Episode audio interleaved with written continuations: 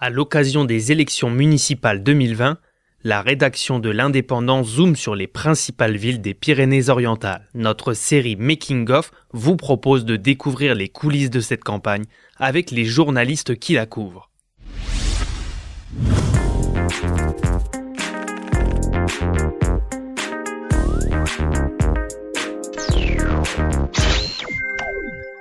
Aujourd'hui, nous partons à Saint-Estève avec notre journaliste sur place, Hélène Lompèche.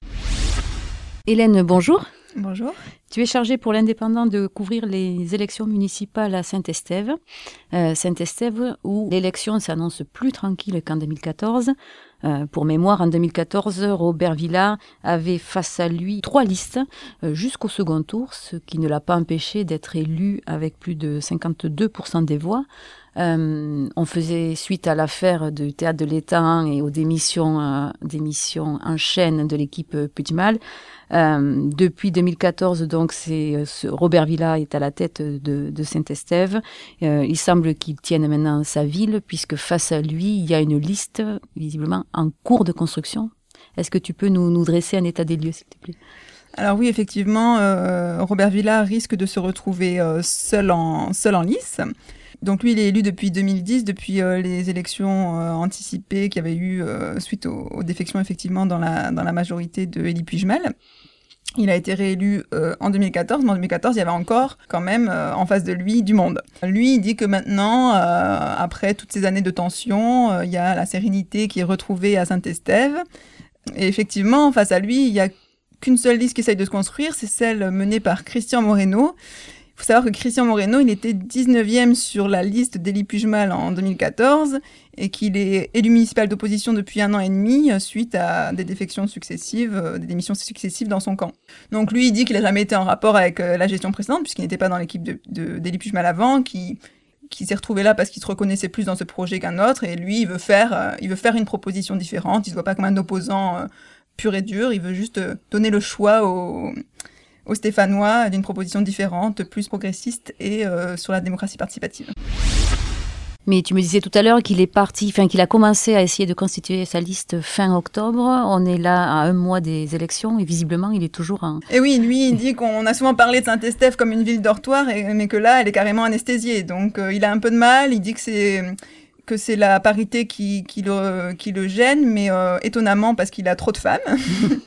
et euh, bah, il va tout faire pour essayer de construire cette liste. Mais en face, Robert Villa a anticipé euh, le fait d'être seul en, seul en liste. il a mis à la fin de sa liste des jeunes à qui il demandera un, minimum d'implication, mais à qui il veut transmettre une connaissance donc, de ce qu'est la vie, la vie municipale et leur transmettre le goût de s'engager euh, pour leur commune. Lui, comme une petite pique, il dit que sa génération ne doit pas faire euh, la même erreur que la précédente euh, et qu'elle doit transmettre, transmettre aux jeunes. Oui, parce que pour la petite histoire, Robert Villa, il n'est pas si âgé que ça. Il a 53 ans, c'est ça, à peine Oui. Voilà. Donc il a encore le temps de, transmettre. Voilà, mais, mais lui, il est dans cette, il est dans, cette philosophie. aussi, il est à contre-courant sur son côté, il revendique d'être les républicains. Donc c'est une étiquette, il dit qu'il a des idées de droite, qu'il les assume, qu'il va avoir le soutien de son parti, et que lui, il n'est pas un de ces candidats multicolores euh, qui, qui, se cachent avant l'élection, mais qui après euh, se, se révèle. Donc lui dit qu'après, lui, il gère pour tous, mais que il a des idées euh, qu'il affirme. Et Christian Moreno, lui, n'a aucune étiquette politique non, Christian Moreno n'a aucune étiquette politique, il est de, la société civile, après il, il, il assume aussi des valeurs, des valeurs progressistes. L'enjeu qui se joue, ça va être plus sur l'urbanisme. Donc, il critique euh, donc le, déficit de logements sociaux et un urbanisme qui a favorisé, euh, selon lui, une spéculation immobilière. Euh, alors, c'est vrai qu'à Saint-Estève, il va falloir construire là, dans ce mandat un, nouveau PLU. En prenant compte du, du plan de prévention des risques d'inondation qui a retiré une, une, partie de son foncier à Saint-Estève ce qui explique, selon Robert Villa, qu'il va avoir du mal à, à, respecter son quota, son objectif de logements sociaux. Et euh, lui, Robert Villa, euh, réaffirme l'idée qu'il ne grandira, que la ville ne grandira que d'un pour cent, euh, d'un pour cent par an, tranquillement. Tranquille. L'affaire du, théâtre de l'étang est oubliée? Oui, ben donc bon, Christian Moreno forcément revendique l'idée que c'est un bel outil.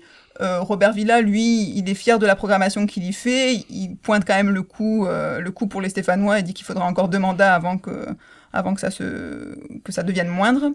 Mais oui, tout est à peu près tranquille au bord de l'étang. Il y a juste un projet d'établissement de, de, restauration commerciale que pointe Christian Moreno, financé euh, euh, largement par la mairie et qui après serait laissé en gestion euh, à, au privé. Mais voilà. Donc le seul petit remous qu'on peut voir vient encore du côté de l'étang, mais, mais à part ça, tout est calme à Saint-Estève. D'accord. Et donc on attend le dépôt des listes pour voir si Christian Moreno réussira à bâtir la sienne. Il espère. Merci beaucoup. C'était Making of, le podcast produit par l'Indépendant qui décrypte la campagne des municipales 2020 dans les Pyrénées-Orientales. Thank you.